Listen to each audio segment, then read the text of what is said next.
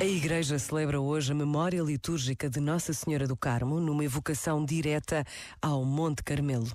No século XII, alguns ermitas foram viver para aquele monte à procura de uma solidão habitada por Deus. Constituíram uma ordem dedicada à vida contemplativa sob a proteção de Maria, Mãe de Deus.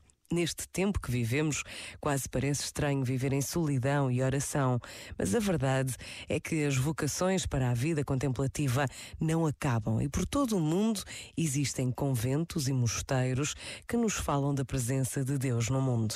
Pensa nisto e boa noite.